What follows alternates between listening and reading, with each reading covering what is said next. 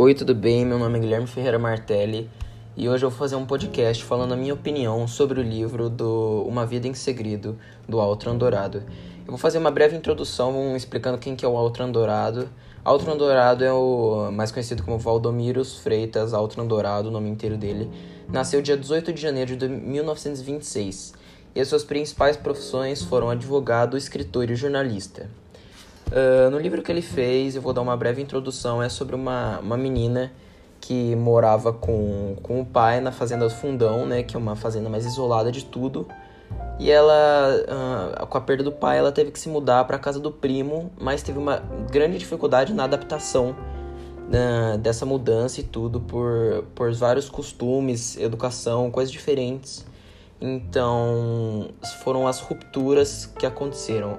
A primeira ruptura que eu vou falar é sobre a perda da mãe. Biela, uh, bem pequena, ela, ela infelizmente perdeu a sua mãe por causa de uma doença. E Biela era uma pessoa que gostava muito da mãe dela. A mãe dela era uma pessoa que ela tinha muito afeto e a única lembrança que ela tem com a mãe é a mãe penteando o seu cabelo. E é uma lembrança boa. Depois eu vou falar sobre a perda do pai. Que Biela, né, ela, ela perdeu a mãe dela, ficou.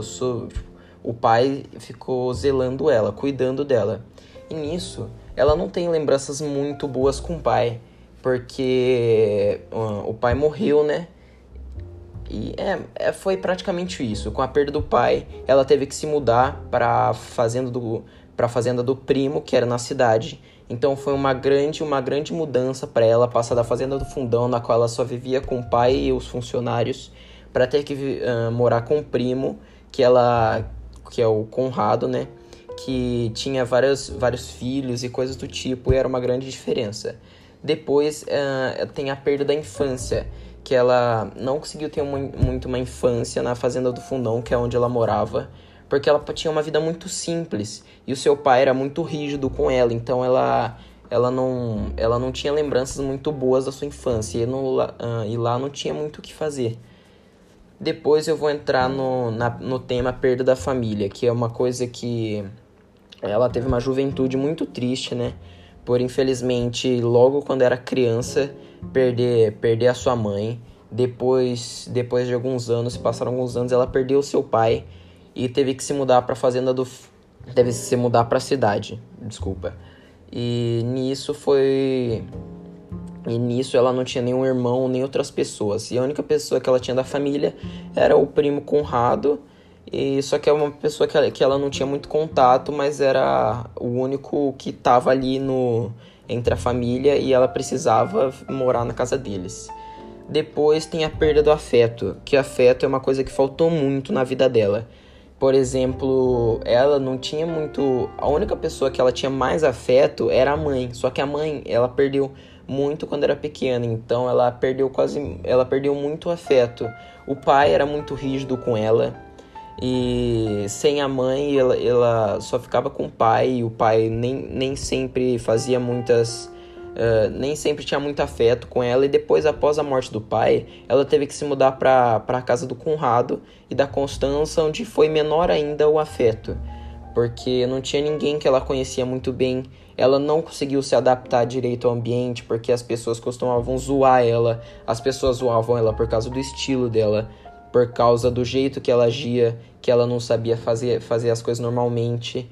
Uh, até chegavam a chamar ela de bicho do mato depois uh, tem a perda do amigo, que está se referindo a uma parte uh, no, no livro que fala que Biela estava voltando para casa quando ela conhece, quando um, ela encontrou um cachorro, né, que começou a seguir seguir ela e seguia até ela chegar na casa dela. Ela chegou e daí ela abriu a porta e entrou. Depois de um tempo, o cachorro foi lá e entrou dentro da casa e ela pegou deu, deu ração pro cachorro, começou a fazer um pouquinho de, de carinho, e nisso eles criaram uma relação muito boa.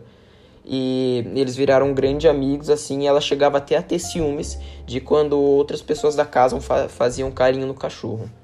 E o cachorro chamava Vismundo. Uh, depois teve a, teve, teve a morte da Biela, que está se referindo a um dia que ela adoeceu uh, que ela estava doente, dela foi levada para o hospital por Conrado. Nisso, quando ela for, foi levada para o hospital, ela, ela pediu, ela passou um tempo, né, ela não estava tão bem, ela pediu para ser transferida para a área, a área dos indigentes, que é onde ela pelo menos tinha feito alguns amigos, para passar o fim, fim da, da sua vida, assim, alguns anos, alguns dias, quer dizer, com seus amigos que ela, que ela tinha feito no hospital.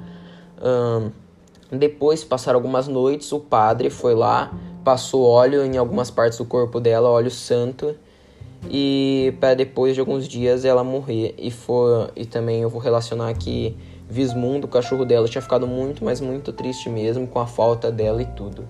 Agora com, com essa breve breve fala que eu dei sobre o livro uma uma Vida em Segredo, eu vou relacionar com o poema de, da Cecília Meirelles, Constância do Deserto, na qual uh, fala praticamente de um eu lírico que, que é indiferente, que na, no início fala em praias de indiferença navega o meu, meu coração, que ele quer dizer que ele é indiferente no meio das pessoas, as pessoas não, uh, não se importam ou com a presença dele ou com a falta, então elas não vão perceber muito uma diferença nisso. Me perdoe. E também ele fala que em meio de tanta gente, ou seja, areias brancas, existe um mar de tanta ausência. A ausência, tá, um mar de tanta ausência está se referindo à falta de carinho e afeto. Ou seja, isso podemos relacionar que a Biela, me, mesmo no meio de tanta gente na casa do Conrado, que tinha vários filhos, ela não tinha afeto, ela não se adaptava com ninguém. E nisso eu acho que era, que era uma dificuldade que ela tinha. Então, isso foi a comparação que eu consegui fazer com o poema Constância do Deserto. E foi esse meu podcast. Muito obrigado.